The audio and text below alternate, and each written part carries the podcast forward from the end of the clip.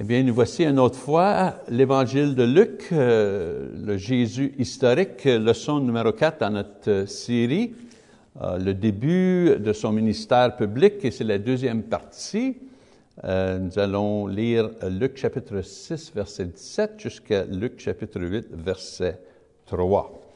Maintenant, Luc continue son récit euh, en euh, décrivant des événements clés dans le ministère de Jésus lorsqu'il commence à prêcher, faire des miracles dans la partie nord du pays. Euh, on sait que, comme adulte, il vivait à Capernaum, dans la région de la mer de Galilée. Et c'était normal qu'il, vous savez, c'était normal qu'il commence son ministère là, mais aussi normal qu'il appelle les premiers apôtres de cette région. Euh, dans la dernière section que nous avons euh, étudiée, Luc décrit la sélection des douze apôtres en Luc chapitre 6, versets 12 à 16. Maintenant, Luc suit euh, la, nomination des douze apôtres avec un sommaire de l'enseignement que Jésus a donné après la sélection euh, de, des douze en chapitre 6, verset 17 jusqu'à 38. Euh, dans cette section, euh, il nous donne tout simplement une répétition de ce que Matthieu nous a donné euh, dans, dans, une façon plus euh, euh, complète, si on veut. Euh, les, euh, les, béatitudes en Matthieu euh, chapitre 5 jusqu'à Matthieu chapitre 7. Donc, Luc nous donne cette information-là, mais dans une façon plus compacte. Si on veut étudier les béatitudes, ce serait mieux d'aller à Matthieu chapitre 5 jusqu'à verset 7. Mais ce passage dans Luc chapitre 6, verset 17 à 38, nous montre comment les différents écrivains des évangiles ont emprunté du matériel un de l'autre euh, pour compléter leur propre euh, récit euh, de la vie et du ministère de Jésus. En Luc chapitre 6, verset 39 jusqu'à 45, Jésus ajoute d'autres paraboles dans ses enseignements pour amplifier et pour fournir, fournir des exemples concrets euh, de ses enseignements. Euh, notez bien que Luc met euh, la parabole de, la maison qui est bâtie sur le roc à, la fin de ce passage, de la même façon que Luc met ce parabole à la fin de son passage que Jésus ou que Jésus donne les béatitudes. Maintenant, nous allons passer à Luc chapitre 7, verset 1, et on va commencer à lire son évangile là. Luc écrit, après avoir achevé tous ses discours devant le peuple qui l'écoutait, Jésus entrait dans Capernaum. Eh bien, Luc, euh, naturellement, il finit euh, l'enseignement ou la section d'enseignement de Jésus en notant euh, la, location ou la position où que Jésus est géographiquement pour que son lecteur, Théophile, hmm, Théophile, peut savoir euh, où ces choses-là se passaient. Euh, J'ai répété plusieurs fois euh, en vous disant que Luc décrit non seulement le ministère de Jésus et, ses miracles, ces choses-là, mais il, veut préciser les places où que Jésus faisait son ministère et nous donner toujours un, contexte historique pour tous ces événements on a noté que Jésus, son ministère, était une série d'enseignements euh, que, suivis par des miracles qui attiraient l'attention aux enseignements et qui étaient suivis après euh, par d'autres miracles pour confirmer les enseignements. Et à la fin de son ministère, Jésus, un dernier miracle, eh bien, c'était la résurrection euh, d'entre les morts. Luc note un autre miracle euh, qui était particulier en vue du témoin de ce miracle, et ça, c'est ça que nous allons euh, étudier en chapitre 7. Un peu de, un peu d'arrière-plan, un peu de background, si on dit. Euh, historiquement, on sait que la région, là, dans le nord, non seulement le nord et le sud, mais je veux dire, la région d'Israël était sous l'autorité de Rome à cette époque. Les Romains, eux, permettaient une forme de gouvernement avec des rois, et je dis des rois, qui eux choisissaient pour le peuple et qui donnaient la responsabilité pour euh, gestionner la vie politique et sociale sous la direction et l'autorité d'un gouverneur romain. À ce temps-là, le gouverneur euh, était Ponce, euh, euh, Ponce Pilate, pardon, et il avait des soldats qui étaient postés à Jérusalem et à, d'autres endroits clés le, à travers le pays pour maintenir la paix et l'ordre dans cette société. Maintenant, euh, le quartier général pour les forces romaines dans le pays était à, euh, où que c'est ça, à Césarée, près de la mer, euh, sur le, côté de la mer euh, de la Méditerranée. Un peu d'informations au sujet de l'armée euh, romaine. Des légionnaires étaient euh, les soldats de base qui, étaient, qui, qui, formaient l'armée romaine. Ils étaient recrutés des, des, citoyens romains. Il fallait être citoyen pour être dans l'armée. Intéressant, c'était nécessaire de, la grandeur du soldat, au moins 1,5 mètres en hauteur, et il faisait un recrutement de soldats d'hommes entre 14 ans et 19 ans. une légion avait 6 000 soldats et en 23, l'année 23 après Jésus-Christ, euh, il y avait 23 légions dans les armées de, Rome, une cohorte, 600 hommes, 600 soldats, euh, un centur, euh, centurie, 100 soldats et un centenier euh, avait charge d'une compagnie d'environ une centaine de soldats. So, il faut comprendre un, peu cette information-là si on veut euh, comprendre le, miracle et euh, les activités ou l'histoire que Luc va nous conter. On commence en chapitre 7, verset 2. Il dit, un centenier avait un serviteur auquel il était très attaché et qui se trouvait malade, sur le point de mourir. Maintenant, euh, selon Josephus, c'est un historien juif, euh, il n'y avait pas de troupes romaines qui étaient euh, situées à Capernaum dans les temps de paix, quand il n'y avait aucune révolution, quand il n'y avait pas de problème, on n'avait pas de soldats dans cette ville-là. Donc, le centurien euh, vivait à Capernaum, mais probablement travaillait pour le roi Hérode Antipas, qui avait des troupes, qui avait des soldats euh, qui venaient de d'autres pays. Donc Luc euh, établit la scène en décrivant, vous savez, que ce centenier avait un esclave, qui, un serviteur, qui, qu'il aimait, qu'il respectait, et qui était proche de la mort. Dans l'évangile de Matthieu, on apprend que le, serviteur était paralysé. On continue à lire, verset 3. Ayant entendu parler de Jésus, il lui envoya quelques anciens des Juifs pour le prier de venir guérir son serviteur. Intéressant, ce verset-là nous donne, vous savez, un peu d'informations importantes au sujet de ce centenier. Premièrement, euh, c'est un homme qui est influencé par certains témoignages. Euh, il y avait d'autres qui venaient de, devant Jésus euh, pour rendre un bon témoignage pour cette personne-là. Le centenier avait l'influence et la faveur parmi les Juifs. Euh, après tout, il a envoyé quelques anciens Juifs pour demander à Jésus de l'aide pour son, pour son serviteur qui était malade.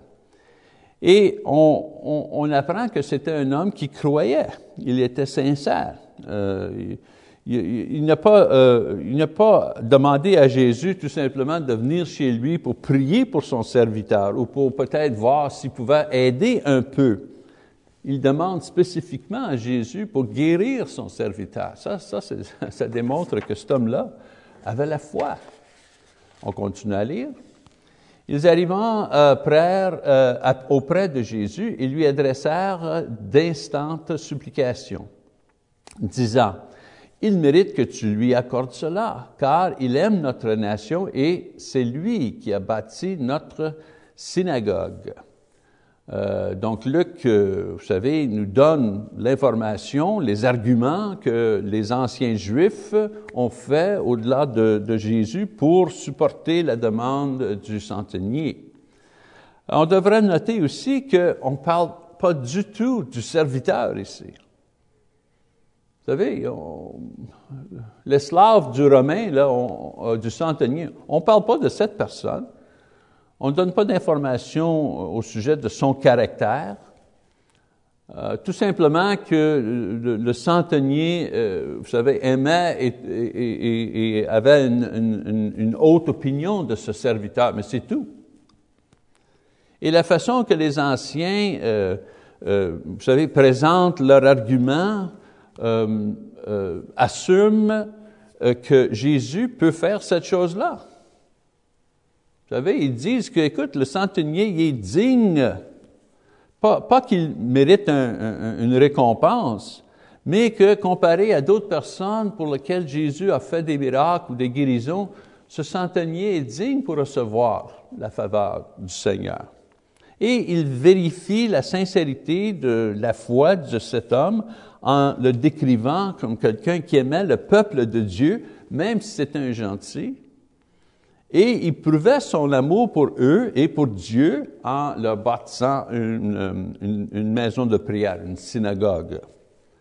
On continue l'histoire, verset 6. Euh, Jésus étant allé avec eux, n'était guère éloigné de la maison quand le centenier envoyait des amis pour lui dire, Seigneur, ne prends pas tant de peine, car je ne suis pas digne que tu entres sous mon toit. C'est aussi pour cela que je ne me suis pas cru digne d'aller en personne vers toi. Mais dis un mot, et mon serviteur sera guéri. Car moi, qui suis soumise à, des supérieurs, j'ai des soldats sous mes ordres. Et je dis à un, va, et il va, à l'autre, viens, et il vient, et à mon serviteur, fais cela, et il le fait. Euh, donc, jusqu'à ce moment ici, on, a tout simplement euh, appris l'information au sujet de la situation de ce homme-là, euh, sa piété, son amour, sa fidélité. Mais dans ce passage, on entend euh, la voix, vous savez, du centenier, et dans, vous savez, dans les choses qu'il dit, on, on, apprend encore d'autres choses importantes au sujet de son caractère. Premièrement, on apprend que c'était un homme pieux.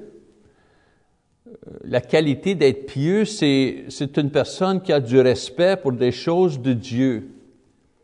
Les lois de Dieu, les choses de Dieu, le peuple de Dieu, euh, l'adoration de Dieu.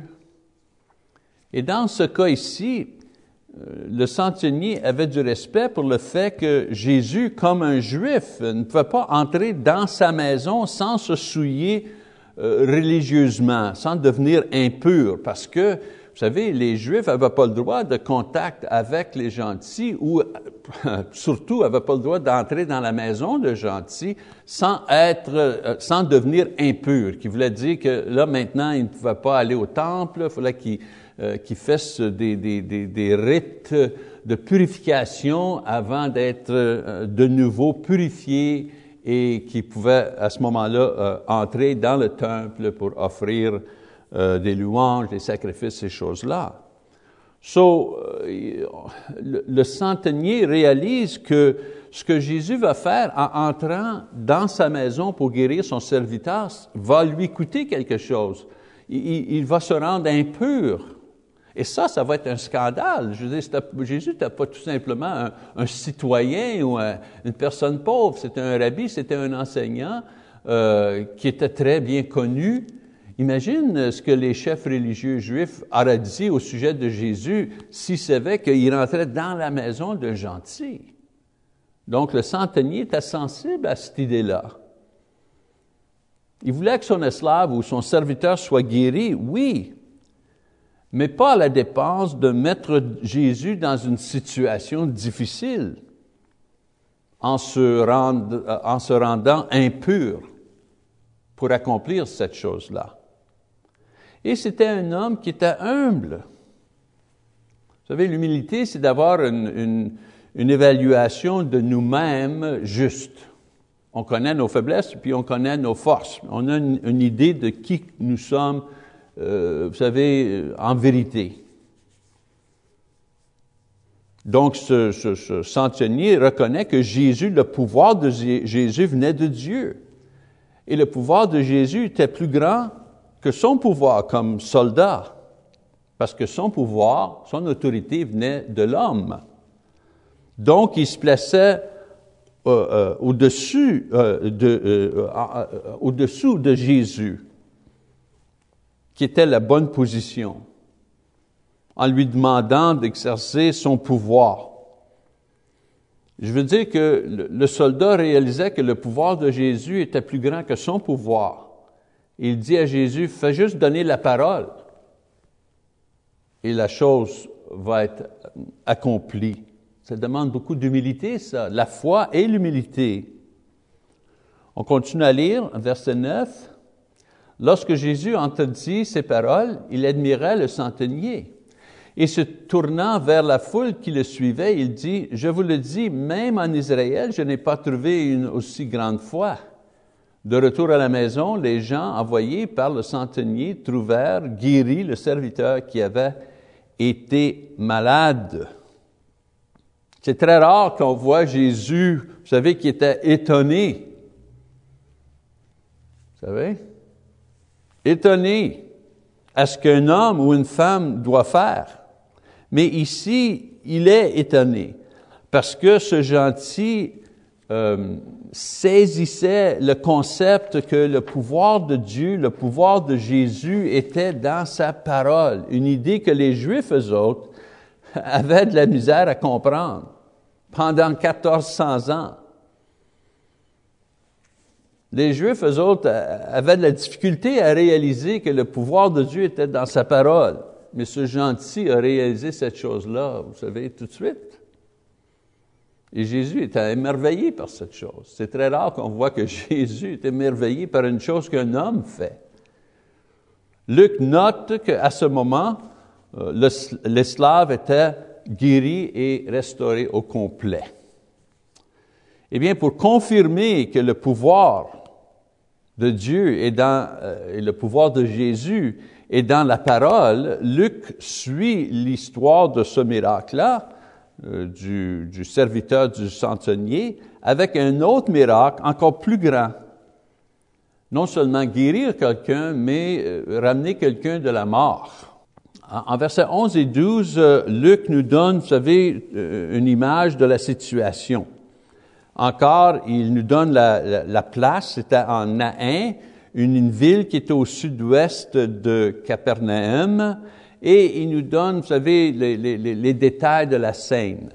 Euh, c'est un, un, une procession euh, euh, de funérailles pour un enfant seul, un, enfant unique, un fils unique d'une femme était, qui était veuve. Dans cet instant, personne demande à Jésus pour faire le miracle, parce que la personne est déjà morte. C'est une chose d'avoir la foi en Jésus, euh, que son pouvoir peut guérir, mais ici, la personne est déjà morte.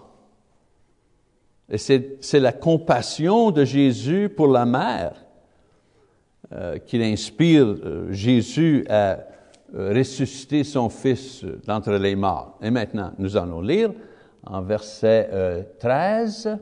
Il dit, le Seigneur, l'ayant vu, fut ému de compassion pour elle. Il lui dit, ne pleure pas. Il s'approchait et touchait le cercueil. Ceux qui le portaient s'arrêtèrent. Il dit, jeune homme, je te le dis, lève-toi. Et le mort s'assit et se mit à parler. Jésus le rendit à sa mère. Notez bien une autre fois. Jésus donne tout simplement la parole il fait juste dire, vous savez, avec des mots euh, au jeune homme, vous savez, d'être ressuscité d'entre les morts. Et Luc confirme le miracle en notant que celui qui était déjà mort a commencé à parler. Euh, on ne lit pas, mais je vais juste vous donner les détails. Luc décrit la réaction de, de la foule qui était excitée, émerveillée par ce miracle.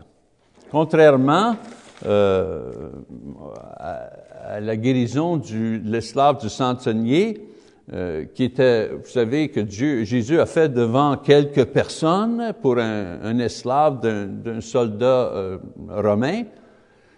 Euh, le miracle qu'il vient juste de faire, spectaculaire, est fait devant une grande foule de personnes. Ses disciples et les gens de la ville et les gens, vous savez, qui participaient dans le funérail. Et ce miracle lui rendu fameux dans, tout le pays, il était connu pas juste dans sa ville natale, pas juste dans la ville où il demeurait dans le moment. Avec ce miracle, son nom euh, est répandu euh, tout partout dans le pays. Et Luc, maintenant, euh, établit de nouveau la scène pour éventuellement l'entrée de Jésus à Jérusalem. Ce que j'essaie d'expliquer, c'est qu'avec ce miracle, la nouvelle de Jésus est vous savez, ces miracles dépassent euh, euh, la, région dans le nord et des nouvelles de lui maintenant vont jusqu'à Jérusalem. Et ça, ça prépare pour le moment que Jésus va aller envers la ville et va faire son entrée euh, triomphante.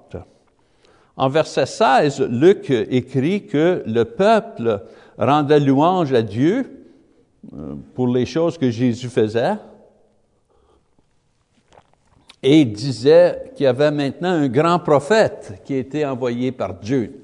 Donc le, le peuple voyait Jésus comme maintenant un prophète. Luc se sert de cette euh, euh, déclaration comme un pont pour euh, faire un sommaire ou pour finir tout le travail de Jean-Baptiste, qui était le dernier prophète envoyé par Dieu au peuple juif. So, les gens voyaient Jean-Baptiste comme prophète. Maintenant, il voit Jésus comme prophète. Après cette section, Luc euh, va mentionner euh, juste l'exécution, euh, la mort de Jean-Baptiste, ou peut-être quelques références à Jean-Baptiste par les apôtres et Jésus dans d'autres, à d'autres places dans son évangile. Dans cette section qu'on regarde aujourd'hui, Luc, euh, vous euh, nous, euh, nous décrit un temps où que Jean était en prison et qu'il a envoyé quelques de ses disciples poser des questions à Jésus pour savoir s'il était vraiment le Messie. Et c'est là qu'on recommence à lire en chapitre 7, verset 18. Luc écrit, Jean fut informé de toutes ces choses par ses disciples. Quand il dit toutes ces choses, il veut dire les miracles, euh, euh, la, résurrection de ce jeune homme-là euh, d'entre les morts, tous ces, les nouvelles de toutes ces choses-là, éventuellement, vous savez, ça, ça se répand dans tout le pays. Éventuellement, Jean, qui est en prison, euh, reçoit des nouvelles de ces choses-là, du ministère de Jésus. Même s'il est en prison, euh, il est au courant de ce qui se passe. Et c'est là que Luc, vous savez, il change la scène. La scène, c'était euh, la foule et la, procession euh, du funérail, la résurrection du jeune homme. Là. Et là, oups, il change de scène. Et maintenant, on regarde euh, Jean. C'est comme, c'est comme un, film, vous savez. il y a de l'action, il y a des choses qui se passent. Et tout d'un coup, on change de scène. Et maintenant, l'image, c'est Jean qui est en prison. Donc, il dit, Jean fut informé de toutes ces choses par ses disciples il en appelait deux et les envoyait vers Jésus pour lui dire, Es-tu celui qui doit venir ou devons-nous en entendre un autre? Euh, il y en a qui sont confus euh, et se demandent pourquoi que Jean douterait à ce moment ici. Je veux dire, il vient juste d'avoir des nouvelles que Jésus faisait des miracles. Pourquoi donc que Jean douterait que Jésus serait le Messie? On sait que la tâche de Jean, c'était d'annoncer l'arrivée du Messie et aussi annoncer qu'il y aurait un jugement contre le peuple que le Messie amènerait. En Matthieu chapitre 3, verset 10, je vais juste aller en Matthieu pour un instant, pour voir ce que Jean disait. Il disait déjà la cognée est mise à la racine des arbres. Tout arbre donc qui ne produit pas de bons fruits sera coupé et jeté au feu. Sur ça, c'est un passage, une citation d'un des, des sermons de Jean-Baptiste quand il parlait aux gens, non seulement de se préparer pour l'arrivée du Messie, mais aussi de se préparer pour le jugement de Dieu. Deux événements qui vont se passer ici. Mais Jean, il me semble que Jean croyait que ces deux événements, l'arrivée du Messie et le jugement de Dieu, sera des choses qui arriveraient en même temps. Lui, il pensait, quand le Messie va venir, le jugement va arriver avec lui. Et quand Jean voyait que malgré la présence euh, de Jésus, il ne semblait pas qu'il y avait de jugement sur le peuple. Même les chefs juifs étaient, euh, vous savez, ils jugeaient Jésus, ils attaquaient le Seigneur. Jean, lui, commence à, vous à douter. Il, envoie au Seigneur pour clarification et une certaine assurance. Maintenant, on sait que le jugement est venu, hein? Une quarantaine d'années plus tard, on apprend, nous, on, sait que dans l'année 70 après Jésus-Christ, euh, la ville de Rome, euh, la ville de Rome, la ville de Jérusalem, le, temple, le, mur, tout a été jeté à terre, brûlé, les, citoyens ont été assassinés. So, gardez cette idée-là en tête, nous allons lire la réponse de Jésus.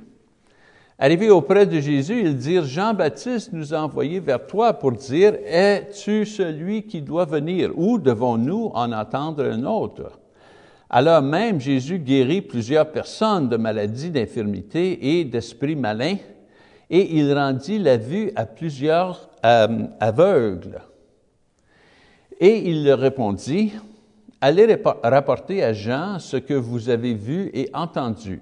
Les aveugles voient, les boiteux marchent, les lépreux sont purifiés, les sourds entendant, euh, les morts ressuscitent, la bonne nouvelle est annoncée aux pauvres, heureux celui pour qui je ne serai pas une occasion de chute. Donc Jésus, en parole et en action, réassure qu'il est vraiment le Messie. Pourquoi? Parce qu'il fait toutes les choses, les miracles, les enseignements que les prophètes ont dit que le Messie ferait. Et il donne à Jean une, exhortation de se réjouir dans sa foi, malgré les circonstances, malgré, vous savez, malgré le fait qu'il était en prison, il doit se réjouir quand même parce que euh, il, a, il, a, annoncé que le Messie était pour venir et Jésus dit, et le Messie est ici maintenant. Vous savez, regarde les miracles qui se passent. Décourage-toi pas. En verset 24 jusqu'à 35, on lit pas, mais Jésus finit en confirmant la personne et le ministère de Jean-Baptiste et en condamnant les, euh, chefs juifs religieux euh, qui rejetaient Jean et qui ont rejeté son baptême et aussi ont rejeté le Messie. Est-ce que le Messie euh, prêchait? proclamait? Même si Jean avait un moment de doute au sujet de Jésus, le Seigneur l'encourage et encourage le peuple de ne pas avoir aucun doute à son sujet, au sujet de Jean. Vous savez euh, que Jean était vraiment euh, le prophète qui annonçait l'arrivée du Messie. Jésus dit, doute pas Jean, vous savez, même si Jean a un moment de faiblesse, là, doute pas qu'il il a, exaucé son ministère et que moi-même, je suis le Messie. Parce que le doute de Jean pouvait mettre le doute dans le peuple, pouvait donner le doute à les disciples de Jésus et les disciples de Jean qui ont commencé à suivre Jésus. Publiquement, ouvertement, Jésus dit aux disciples de Jean, garde, je fais toutes les choses que le Messie était supposé de faire selon les prophètes. Dis à Jean de ne pas perdre de courage et qui a vraiment exaucé son ministère euh, vers, envers moi. Eh bien, on, change encore. Jusqu'à ce, temps ici, là, à part de la mère euh, de Jésus, la mère humaine de Jésus, Marie, et la prophétesse Anna, qui était au temple quand Jésus était bébé, euh, et, les, et, les, femmes que Jésus a guéries, euh, il n'y a pas vraiment des femmes qui sont importantes, vous savez, des caractères importants associés avec Jésus.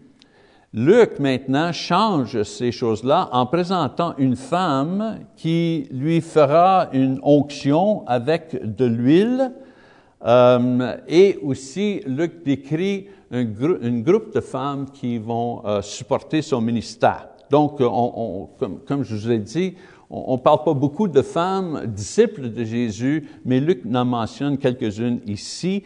Euh, on commence en chapitre 7, verset 36 euh, Luc écrit, un pharisien priait Jésus de manger avec lui. Jésus entrait dans la maison du pharisien et se mit à la table. Encore, comme, comme est l'habitude de Luc, il situe l'histoire, cette fois ici, non géographiquement, mais socialement. Il était dans Jésus était dans la maison, pas n'importe quelle maison, la maison d'un pharisien pour un repas. C'est important de savoir cette chose-là. On continue à lire.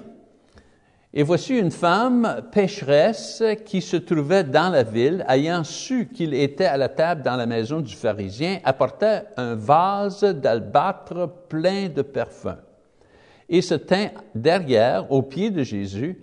Elle pleurait, et bientôt elle lui mouillait les pieds de ses larmes, puis les essuyait avec ses cheveux les baisait et les oignit de parfum. On sait qu'à l'époque, on ne mangeait pas à des tables comme aujourd'hui. Aujourd'hui, la table, une trentaine de, vous savez, c'est à peu près sept hauteurs, et puis on a des chaises et on s'assied autour. À l'époque, les tables étaient plus proches du sol, et on, on, avait des coussins autour de la table, et euh, ceux qui étaient là pour manger reposait sur le bras gauche et mangeait de cette façon-là, et les pieds, vous savez, euh, plus loin que la, table, tirés au loin de la table, et on était comme ça autour euh, de la table. La femme, on nomme pas, on donne pas un nom à cette femme-là. Euh, souvent, on dit ah c'était Marie Magdalène. La Bible ne donne pas le nom de cette femme. On sait que Marie Magdalène a été guérie d'une possession de, diable, de démon, mais on ne sait pas si c'était elle qui, a fait cette chose-là parce qu'on nomme pas cette personne. Euh, on sait que c'est une pécheresse, mais c'était pas nécessairement une prostitute. Vous savez, ça, pourrait être, euh, la femme pourrait être quelqu'un qui a volé ou une personne qui, euh, est divorcée parce qu'elle elle était coupable de l'adultère. On ne sait pas qui est cette femme. On, sait tout simplement qu'elle était pécheresse. Et on ne l'avait pas invitée. Elle a connu ou elle a su que Jésus était là. Et elle entre dans cette place-là et elle est debout en arrière de, Jésus. Elle commence à, pleurer, elle se met à genoux encore. Pourquoi qu'elle se met à genoux? Parce que lui, Jésus, est, à terre, il, est là comme les autres. Là. Et elle commence à pleurer, elle se met à genoux et elle ouvre, vous savez, un, contenant de, de parfum. dans le temps, on n'avait pas des bouchons, vous savez. Si, on était pour ouvrir quelque chose, il fallait casser pour ouvrir. Et à ce moment-là, eh bien, il fallait se servir de tout, le parfum, toute l'huile parfumée. Ces larmes tombent sur les pieds de Jésus lorsqu'elle met euh, l'huile, le, parfum, l'huile parfumée sur ses pieds. Et euh, vu qu'on n'a pas fourni un bassin avec de l'eau et une serviette pour ses pieds, euh, la femme commence à essuyer les pieds de Jésus avec ses cheveux, tout pendant qu'elle embrasse ses pieds. Eh bien, ces actions est un signe de grande humilité. Euh, vous savez, euh, une personne humble pour faire cette chose-là. Elle s'expose à, une euh, d'avoir honte. C'est une femme qui, qui, est parmi des hommes, vous savez, à, grand risque. Et elle s'est abaissée devant Jésus publiquement. vous savez, c'était une chose qui démontre une grande humilité, un grand amour par cette personne. Voici la réaction de, cette, vous savez, de cette scène par le, pharisien. Le pharisien qui l'avait invité, euh, invité Jésus, le pharisien qui l'avait invité, voyant cela, dit en lui-même, si cet homme était prophète, il connaîtrait qui et de quelle espèce est la femme qui le touche. Il connaîtrait que c'est une pécheresse.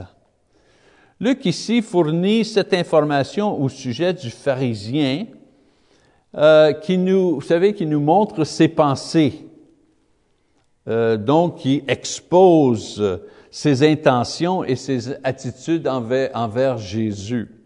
Il avait invité Jésus juste pour voir euh, si ce qu'on disait au sujet de Jésus était vrai. Et cet épisode euh, fait juste confirmer dans son idée ce que les autres euh, euh, chefs religieux avaient déjà dit au sujet de Jésus. Il mange avec, il, il s'associe avec des pécheurs et des collecteurs d'impôts. C'était la réputation qu'il qu'il donnait. Il pouvait pas, c'était impossible qu'il pouvait être euh, de, euh, de, Dieu. Ce qu'il disait vraiment, c'est que, ah ben, ce gars-là, là, ce type-là, il, il, il est pas comme nous. Il fait pas partie de notre groupe, les groupes de, de, de chefs religieux du, euh, du pays. Euh, ce parabole expose le cœur du pharisien et la femme. Et je vais faire une mention ici. Euh, elle, elle, lave les pieds de Jésus avec ses larmes et essuie ses pieds avec ses cheveux parce que on n'avait même pas fourni, vous savez, la, courtoisie de base de cette époque en fournissant un bol d'eau et une serviette pour laver les pieds de, de les invités. On n'avait même pas fourni cette, cette courtoisie de base pour Jésus. Et Jésus va mentionner ça dans un instant. On continue à lire. Jésus prit la parole. Il lui dit, Simon, j'ai quelque chose à te dire. Maître, parle, répondit-il. Un créancier avait deux débiteurs. L'un devait 500 deniers, l'autre 50. Comme il n'avait pas de quoi payer, il leur remit à tous deux leurs dettes. Lequel l'aimera le plus? Simon répondit, celui, je pense, auquel il a le plus remis. Jésus lui dit, tu as bien jugé. Eh bien, ce parabole expose le cœur, comme je, vous dis, du pharisien et de cette femme. La femme, elle, elle, euh, ressentissait le, poids de péché sur son cœur. Et le pharisien, lui, euh, avait aucun sens de péché. Euh, il, se justifiait lui-même. Un se sentait coupable de péché, la femme réalisait qu'elle avait du péché dans sa vie et ça, ça pesait sur elle. Le pharisien n'était pas courant qu'il était pécheur. Il se sentait justifié. On continue. Puis, se tournant vers la femme, il dit à Simon, Vois-tu cette femme? Je suis entré dans la maison et tu ne m'as point donné d'eau pour laver mes pieds, mais elle, elle les a mouillés de ses larmes et les a essuyés avec ses cheveux. C'est ça que je voulais dire. C'était une courtoisie de base que tout faisait à l'époque. On, avait des sandales, euh, vous savez, c'était pas propre d'ailleurs, on, marchait. Euh, donc, quand on allait à la maison de quelqu'un pour, pour euh, vous savez, prendre un repas, on, ôtait nos sandales, mais il y avait euh, habituellement le serviteur le plus jeune, parce que c'était la tâche la plus basse, qui lavait les pieds des invités et qui essuyait leurs pieds et maintenant il pouvait entrer dans la maison. Le pharisien n'avait même pas fourni cette courtoisie de base pour Jésus. Non seulement ça, on continue, euh, il dit euh, en verset 45, tu ne m'as point donné de baiser, mais elle, depuis que je suis entré, elle n'a point cessé de me baiser les pieds. Tu n'as point versé d'huile sur ma tête, mais elle, elle a versé du parfum sur mes pieds. C'était une autre courtoisie qu'on faisait pour nos invités. On mettait pas tout un, vous savez, une bouteille d'huile sur les, cheveux, une goutte. On mettait une goutte d'huile sur la, sur la tête comme euh, une façon de, rendre honneur à, notre invité. Et, et le pharisien avait même pas fait ça pour Jésus.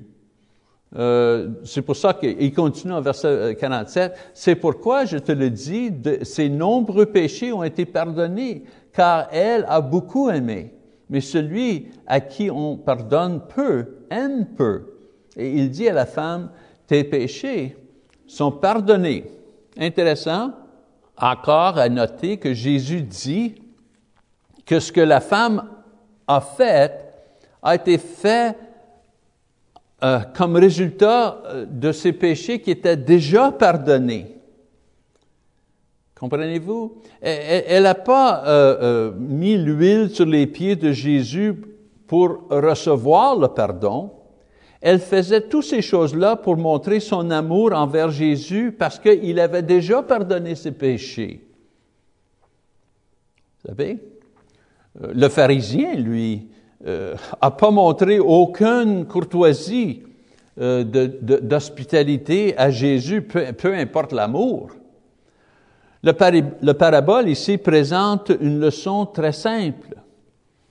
L'idée que ceux qui ont été pardonnés pour beaucoup, habituellement, sont reconnaissants beaucoup plus que ceux qui, croient qu'ils ont été qui n'ont pas besoin de pardon ou peut-être sont pardonnés pour très peu de choses. Mais en réalité, les deux, hein, la femme et le pharisien, avaient une grande dette de péché devant Dieu. La seule différence, c'est qu'elle était au courant de, vous savez, elle savait qu'elle avait des péchés et le pharisien, lui, était pas au courant. Le pharisien, lui, se sentait pas coupable, euh, avait pas de, aucune culpabilité pour, il se, croyait juste devant Dieu. Et le résultat, c'est que Jésus exprime devant témoin que la femme est pardonnée. Et par sa, par sa silence envers le pharisien, eh bien, entre les lignes, en disant rien au pharisien, il dit, mais tes péchés à toi sont pas pardonnés. Cette déclaration, vous savez, anime les autres invités parce qu'en disant cette chose-là, Jésus euh, se met égal à Dieu. Parce que seulement Dieu peut pardonner les péchés. Vous savez que, et c'est vrai, seulement Dieu peut pardonner les péchés, mais Jésus est le Fils de Dieu.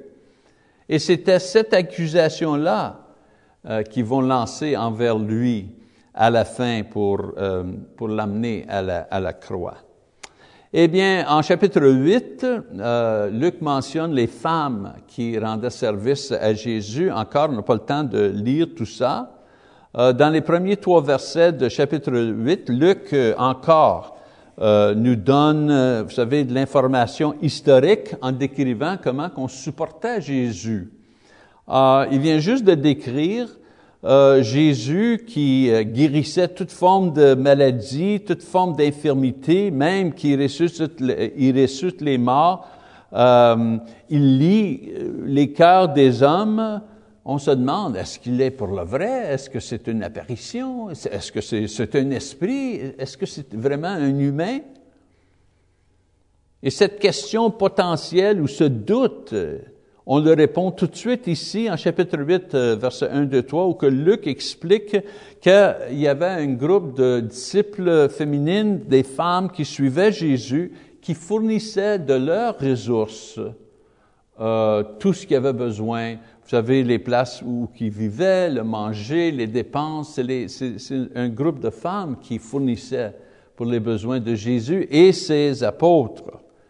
Et moi, je trouve ça euh, très pratique, vous savez, cette information-là, que Luc nous explique, que Jésus les apôtres, euh, qu'ils étaient euh, impliqués complètement dans le ministère, avaient une manière de, se supporter. Vous savez, c'est un, petit détail, un petit détail qui nous donne, vous savez, hmm, qui amène en vie la situation. Parce que même aujourd'hui, les, ministres qui travaillent à plein temps, il faut qu'ils mangent, il faut qu'ils supportent leur famille. Vous savez, euh, vous là qui, qui prennent ce cours-là, vous, voulez, vous voulez devenir ministère à, plein, des ministres à plein temps, eh bien, il faut payer pour vos familles, il faut manger ces choses-là, les maisons. Mais c'était la même chose à, la première époque, euh, première, euh, euh, dans le premier siècle. Ces, ces hommes-là, les douze apôtres et Jésus, ça mangeait, il fallait voyager, il fallait vivre en quelque part, supporter des familles même. Eh bien, Luc répond cette petite question, ce doute en chapitre 8, versets 1 à 3. Eh bien, nous allons continuer euh, dans Luc la prochaine fois, lorsque Luc va nous donner une autre série de paraboles et miracles que Jésus fait dans le nord, avant qu'il commence son voyage, vous savez, vers le sud et vers la ville de Jérusalem. Mais avant, quelques petites leçons qu'on peut, euh, vous savez, euh, euh, retirer de nos études aujourd'hui. Leçon numéro un. Les prières des justes sont efficaces pour les autres, peu importe si les autres sont justes ou non. Les anciens, à l'époque, ont, été voir Jésus euh, euh, euh, pour le gentil qui était le, centurien, pour avoir une faveur de Jésus, pour que Jésus guérit le, serviteur de ce gentil. On ne sait même pas si le, serviteur était, vous savez, était croyant, était fidèle. l'idée est que prier pour une personne qui n'est pas fidèle, Jésus, le Seigneur, ne regarde pas le cœur de la personne dont on fait la prière, il garde notre cœur, celui qui prie. C'est pour ça que je dis la prière des justes sont efficaces pour les autres, soit qu'ils sont justes ou non justes. Combien de mères, combien de pères prient pour un fils qui, qui est parti dans le monde, puis qui rejette la foi, qui rejette sa famille? Et la mère et le père prient au Seigneur pour sauver ce jeune-là ou l'amener à la, réalisation de son péché. Le jeune, peut-être, il est pécheur. Le jeune a rejeté la foi. Mais c'est le cœur de, la mère et le cœur du père que Dieu regarde pour la prière, pour l'efficacité de la prière. OK? Une autre leçon. La foi croit que Dieu trouvera un moyen. Le centurien, lui, il ne pouvait pas amener son serviteur qui était malade et mourant, il pouvait pas le déplacer de sa maison et l'amener à Jésus.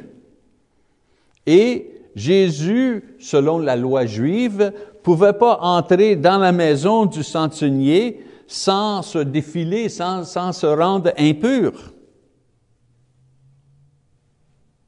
Donc le centurien a appelé euh, ou, a, fait appel à Jésus euh, malgré ces, vous savez, ces, problèmes-là. Et Dieu a, trouvé une, façon de répondre à sa prière. Lui ne pouvait pas amener le, serviteur à Jésus. Jésus ne pouvait pas entrer dans sa, maison, euh, vous savez, selon la loi des Juifs. Ça, c'est quoi la solution? On avait, nous, vous savez, il ne savait pas, lui, la solution. Mais la solution, c'était que Jésus avait juste à donner la parole pour guérir le serviteur. La foi croit que Dieu trouvera un moyen. Des fois, on fait des prières et, on, offre, on fait notre prière et dans notre prière, on donne la solution à Dieu c'est qu'on dit à Dieu, voici ce que je veux. Je veux que vous faites ceci et cela et prendre ce chemin-là et voici mon plan pour répondre à ma prière. C'est pas comme ça que ça marche. On fait nos prières en foi et on a la foi que Dieu va se servir de sa manière pour répondre à nos prières. Et souvent, sa manière, c'est pas notre manière. C'est pour ça qu'on appelle ça la prière avec de la foi. OK. Eh bien, euh, dans la foi et dans la prière, notre tâche, c'est de demander à Dieu et de croire qu'il entend notre prière. Notre tâche, c'est pas d'essayer de, de figurer comment Dieu va répondre à notre prière. Ça, c'est sa tâche à lui. Eh bien, c'est ça pour cette fois-là. Euh, on continue à lire avant la prochaine euh, leçon, Luc, Luc chapitre 8, verset 4 jusqu'à Luc chapitre 9, verset 50. Merci beaucoup pour votre attention. À la prochaine.